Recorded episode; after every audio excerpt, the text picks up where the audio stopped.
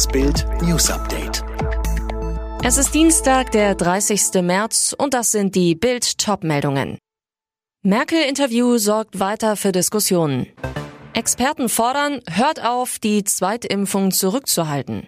Testpflicht für alle Reiserückkehrer tritt in Kraft.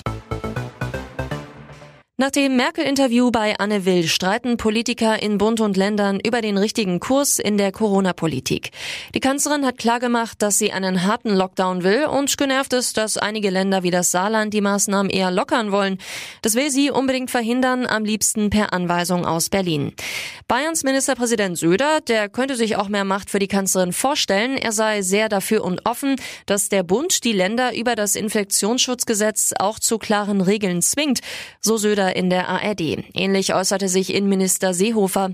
Thürings Innenminister Mayer ist dagegen. Er sagte zu Bild, wir brauchen keine Kompetenzverlagerung, sondern professionelles Krisenmanagement durch einen ständigen Bund-Länder-Krisenstab.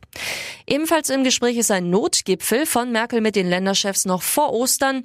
Der SPD-Experte Karl Lauterbach hält das für extrem sinnvoll, vorausgesetzt man ist sich vorher einig, dass etwas schnellstens passieren muss. Uns läuft die Zeit davon, so Lauterbach im Bildinterview. Die dritte Pandemiewelle erfasst Deutschland mit aller Macht. Und von den erhofften flächendeckenden Öffnungen sind wir weit entfernt. Gesundheitsminister Spahn appelliert deshalb an Länder und Kommunen, auch über die Feiertage zu impfen. Viele machen über Ostern dicht, weil der Impfstoff fehlt. Experten mahnen deshalb, die Dosen für die zweite Corona-Impfung nicht weiter zurückzuhalten. Wenn wir Todeszahlen und Krankenhausaufenthalte verhindern wollen, müssen wir jetzt sofort weiter impfen, so der Immunologe Professor Dr. Carsten Watzel von der Deutschen Gesellschaft für Immunologie. Am Beispiel von Großbritannien sieht man, wie erfolgreich diese Strategie des Nicht-Zurückhaltens ist. Rund jeder zweite Erwachsene ist da schon geimpft. Die Neuinfektionen und Todeszahlen gehen zurück. In Deutschland hingegen haben nur 13 Millionen Menschen ihre Erstimpfung und 4 Millionen die Zweitimpfung bekommen.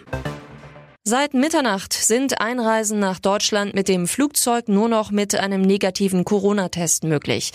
Der darf höchstens 48 Stunden alt sein. Fällt der Test positiv aus, darf man nicht in den Flieger und muss im Ausland in Quarantäne. Hamburgs Bürgermeister Tschentscher und Thürings Ministerpräsident Ramelow sind in häuslicher Corona-Quarantäne. Nach der Bundesratssitzung am Freitag hatte die Corona-Warn-App bei ihnen angeschlagen. Betroffen sind auch mehrere Landesminister. Nach der erfolgreichen Bergung der Ever Given ist der Verkehr auf dem Suezkanal wieder angelaufen. Der Containerriese hatte das Nadelöhr fast eine Woche lang blockiert. Die Betreiber rechnen damit, dass es etwa drei Tage dauert, bis alle knapp 400 wartenden Schiffe den Kanal passiert haben.